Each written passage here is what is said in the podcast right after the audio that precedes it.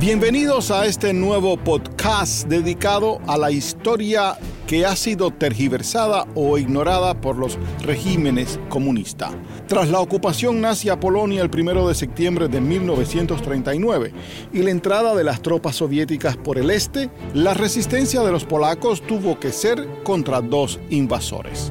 En podcasts anteriores sobre este tema, la embajadora Marcena Adanchik nos comentaba que su país nunca aceptó la ocupación y las diferentes formas de resistencia contra los ocupantes se vivía a diario.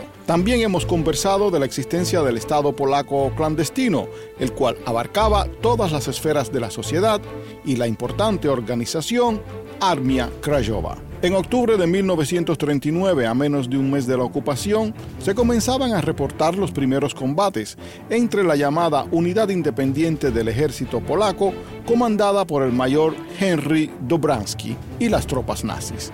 Este es considerado el primer ataque guerrillero durante la Segunda Guerra Mundial. Para continuar con esta serie de podcast hemos invitado hoy a Juan Carlos Miranda, joven cubano-americano, quien hace su licenciatura en estudios universitarios sobre la historia del Europa del Este y la Segunda Guerra Mundial. Lleva años trabajando en este tema fue becario del intercambio juvenil del Congreso estadounidense y el Bundestag alemán.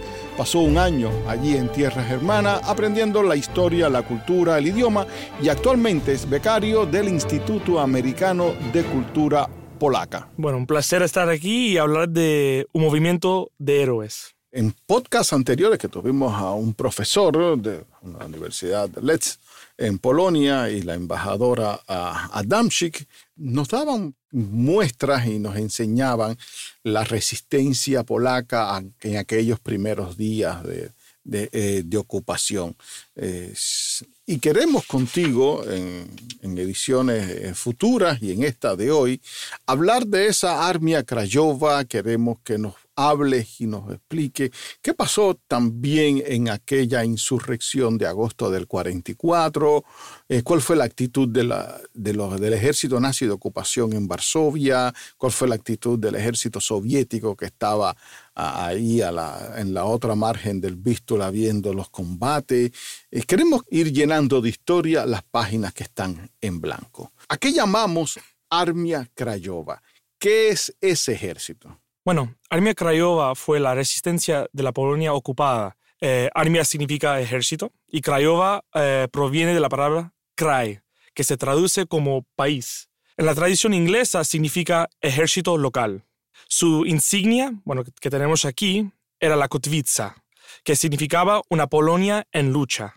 La kotwica era un P con dos ganchos en la parte inferior a modo de ancla fue diseñado por la resistencia de exploración anteriormente y adoptado por Armia Craiova como signo de resistencia. Es la P con esa ancla para estar bien en la tierra, en, las raíces del país. Exacto. Y en, la primera vez, cuando era creado por eh, los Scouts.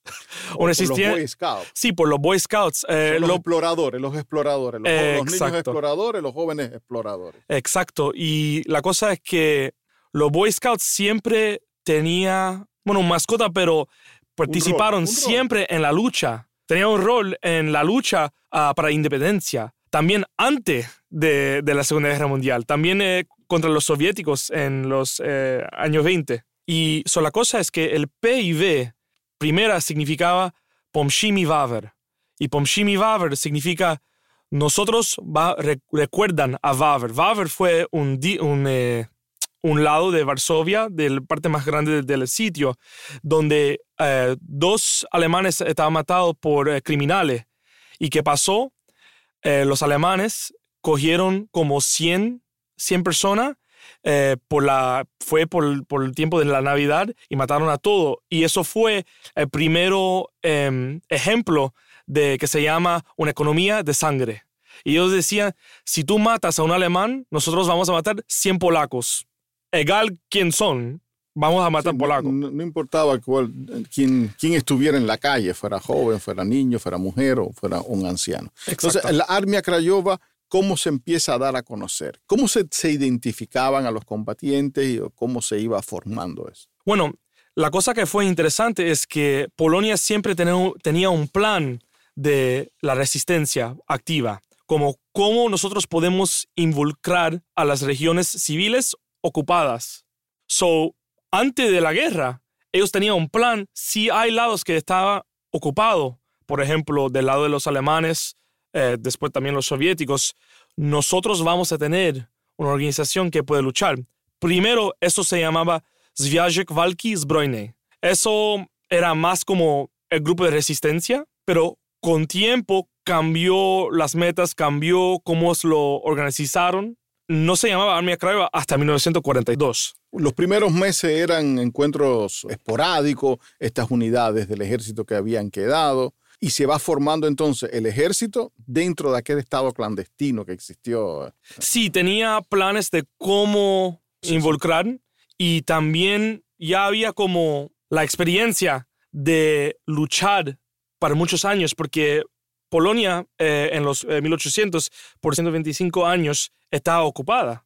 So ya esa forma de luchar, ellos aprendieron uh, cómo de luchar resistencia. de resistencia, exacto. So, Con la evolución, eso, eso es como crearon eso. Pero los primeros años, uh, los primeros meses, fue cómo nosotros podemos hacer eso. Cómo nosotros podemos coger otros grupos y crecer los números. Y que fue muy interesante que eso fue muy natural. Como los, los eh, scouts, los exploradores ya estaban haciendo cosas.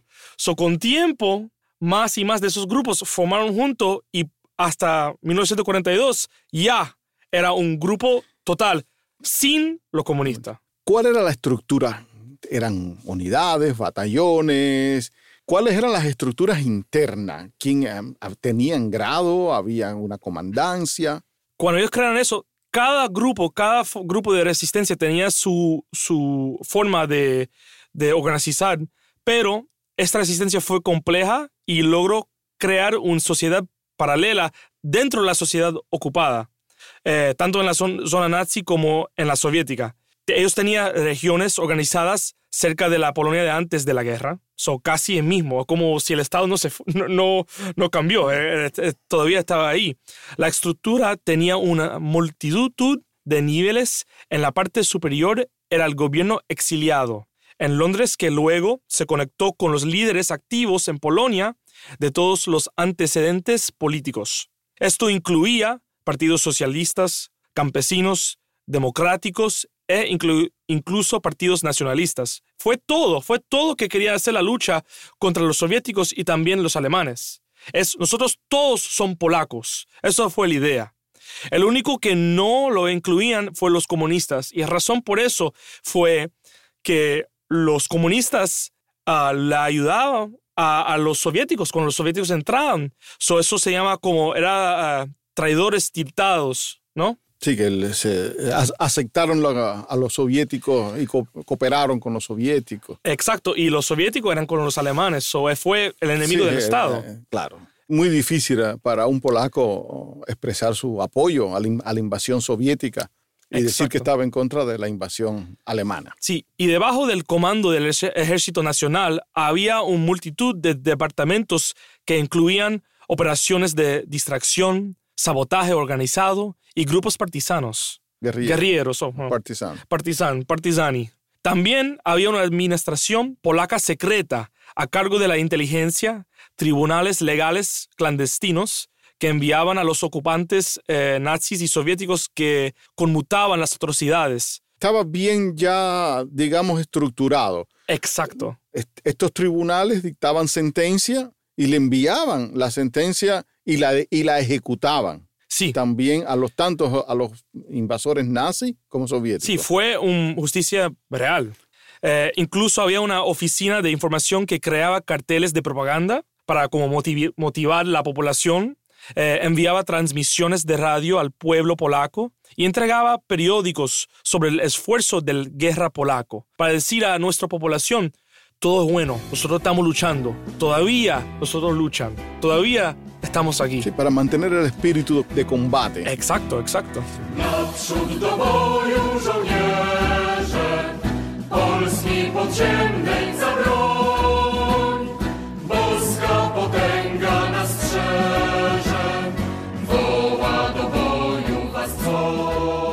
¿Qué metas tenía el Armia Krajowa? Aparte de la liberación total de Polonia de sus invasores soviéticos y alemanes.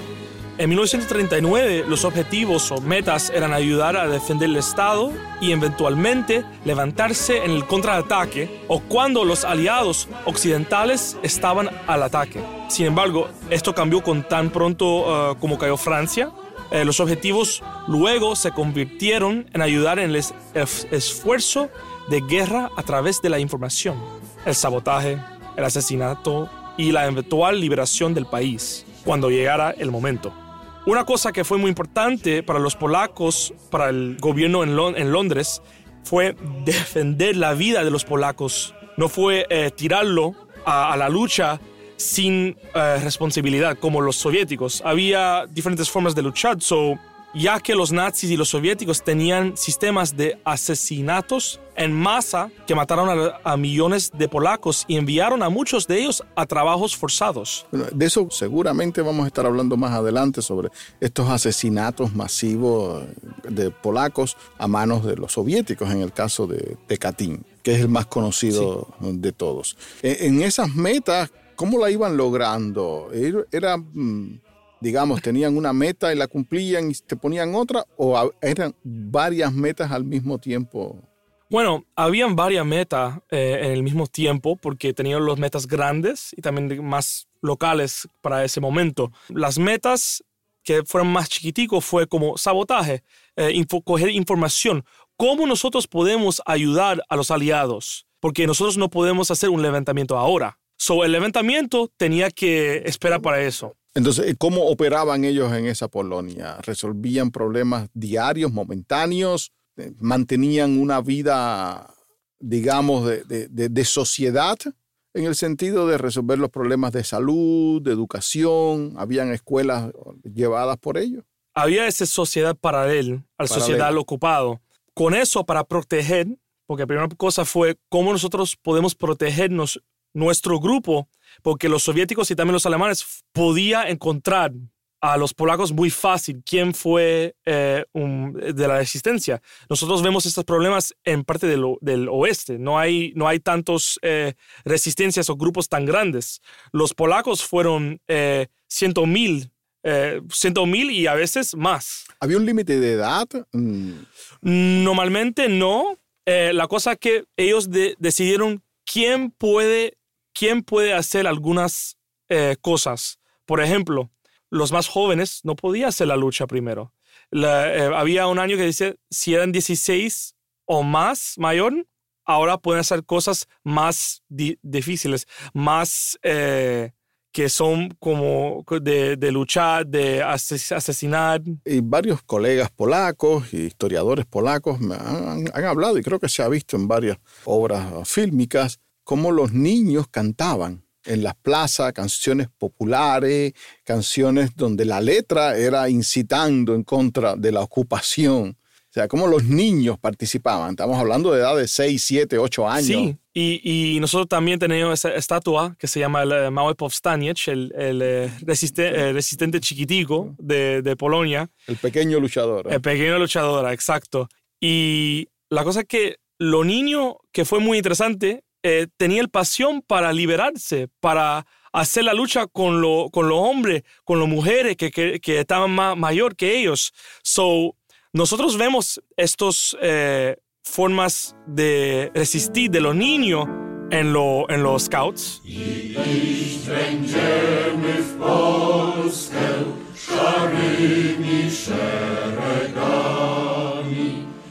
Będzie Bóg dla i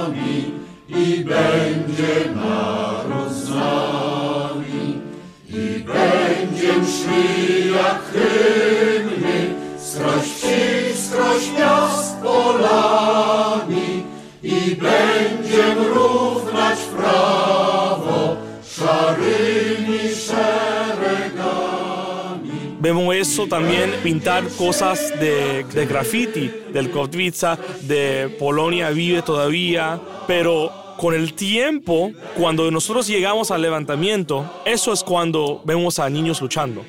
Eso es cuando todo, toda la población lucha. mayor, jóvenes, mujer, hombre, es egal. Todo. como miembros del Armia Crayova. Exacto, todo. Y todo porque todo quería luchar. Normalmente no fue tan fácil en, lo- en los primeros años para coger los números de, de voluntarios, pero cuando nosotros llegamos al levantamiento, así nosotros tenemos partes que son que- partes de Polonia que estaban eh, liberaron, so podía coger más personas más rápido. Eh, en 1944 los números fue como 400 mil.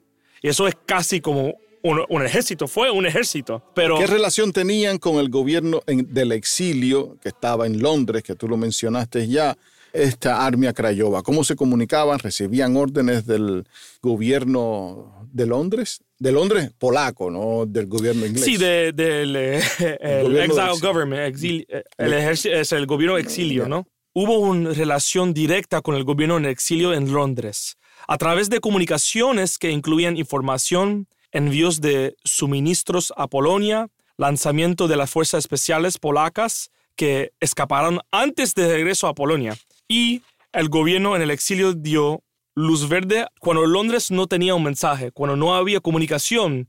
En ese momento, los líderes locales decían, sí, tenemos que hacer esto. Fue comunicación, a veces no fue directo, pero cuando era posible, era, era directo. Había coordinación, Sí, pero, oh. pero no había una subordinación exacta. Había una autonomía de, de mando a la hora de tomar decisiones por parte de los líderes locales. ¿eh? Sí, exacto, porque cuando estamos luchando una guerra eh, de, como de guerrilla, nosotros no tenemos el comunicación perfecto. So, líderes en el, en el field tienen que, Claro, que te- tomar, im- improvisar las decisiones. tienen que improvisar, Improvisar. improvisar, exacto. Había una organización de fuerzas especiales que se llamaba el, el Sichos- Sichosiemi, Eh, sí, em, oh, que eran unas fuerzas especiales, eh, las realizaban acciones encubiertas, sabotaje, asesinato, a los, a, a los verdugos nazis, llegaban y los ejecutaban, que realizaron eso y participaron después en la sublevación de 1944. Eh, hay películas y hay documentales sobre estas fuerzas especiales que después en la Polonia democrática, después de, de 1989, vinieron a convertirse en los héroes que fueron durante la... Sí, fue como, fue como el SAS. Como el SAS, eh, lo primero cosa, como los primeros formas de soldados especiales. eh, eso empezó en la Segunda Guerra Mundial y muchos de los países crean sus fuerzas especiales en eso. El mismo pasa con Polonia.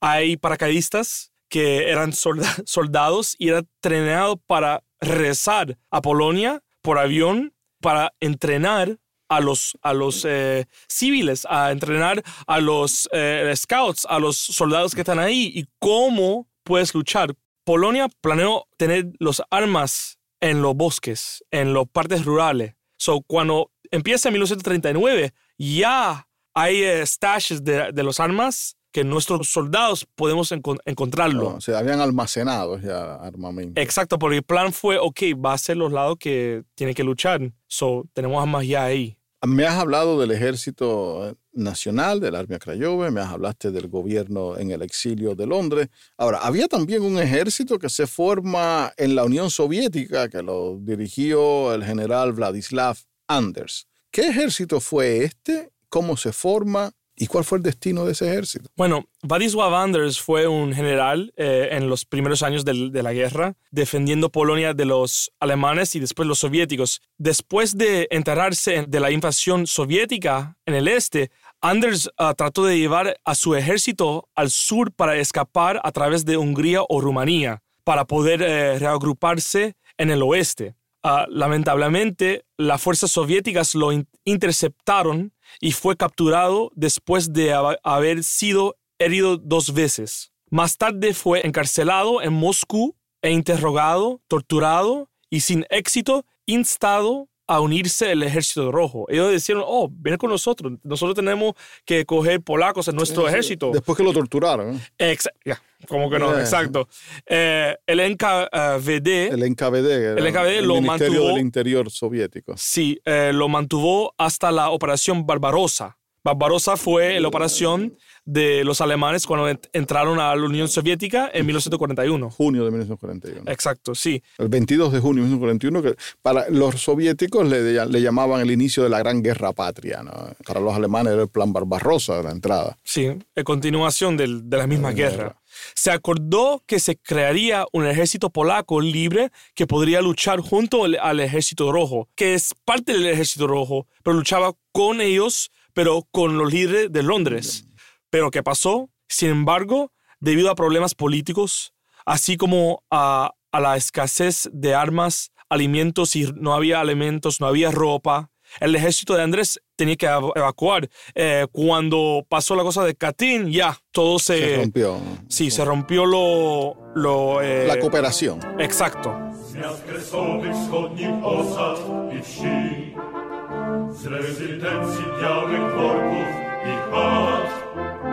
Myśmy wciąż do niepodległej szli. Szli z uporem ponad dwieście lat. Wydłużyli drogę carstych kaci, przez Syberię wiódł najkrótszy szlak. I w kajdanach szli konfederaci, mogiłami znacząc Polski En ese ejército había 79 mil hombres y aproximadamente 37 mil civiles polacos de Siberia. Querían ir con ellos y podían ir, le dejaban. Eso incluido uh, judíos polacos, son polacos judíos. Anders quería coger más soldados, pero los, los soviéticos no lo dejaban. Después, en el futuro, ellos crean el ejército polaco, pero comunista. Después de eso, eh, Anders, el ejército de Anders, salieron por el sur de la Unión Soviética y caminaron hacia Irán, hacia Irán. Hacia Irán, ¿eh? fronterizo entonces con una de las repúblicas soviéticas del Asia Central. Exacto. Y luego hacia la Palestina británica. Hoy es Israel. Hoy es Israel, exacto. En el viaje, muchos civiles y soldados murieron por el frío, el hambre y el agotamiento. Que precisamente esta, estos civiles que tú haces mención, en las cárceles soviéticas habían civiles polacos junto con los soldados que habían caído prisioneros en, la ocupación del año 39. Y por eso es que se habían formado también familias y, fallecen las esposas, las hermanas de todos estos que estaban integrando el ejército de, Anders. Bueno, nosotros sabemos que había millones de polacos que tuvieron que ir a, la Unión Soviética, a Siberia. A, Siberia.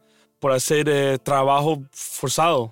Sí, estuvieron allí por años también. Sí, sí. Bueno, ahora, para terminar este podcast, ¿Cuáles eran los planes a corto plazo y a largo plazo de esta Armia Crayova? De Anders, los soldados serían clave invitado a través de la campaña italiana y también en la batalla principal de Monte Cassino. So, ellos fueron con, los eh, ingleses y por África a Italia continúa la lucha contra los alemanes que es una de las batallas más renombradas de la Segunda Guerra Mundial en el teatro europeo. Sí, sí, no. La batalla de Monte Súper importante, súper importante. Y como Anders, la armia Craiova, los metas final fue de planear hacer la lucha, bueno, junto a los aliados y eventualmente liberar el Estado polaco. Pero lamentablemente esto cambió con el tiempo cuando los aliados comenzaron a ceder ante las demandas soviéticas y las relaciones políticas se rompieron después de Katyn. Que la sombra de Katyn todavía influye hoy en día en las relaciones entre Polonia y, Rusia. Y Rusia, sí. Oye, muchas gracias Juan Carlos, Juan Carlos Miranda, historiador, especialista en Europa eh, del Este, quien ha estado con nosotros en este podcast y continuará en próximos podcasts sobre las páginas que fueron borradas y tergiversadas por los regímenes comunistas de los textos de historia y en especial de las históricas páginas de resistencia de Polonia contra la Unión Soviética y la Alemania nazi. Gracias, Juan Carlos. Oh, muchísimas gracias, es un placer.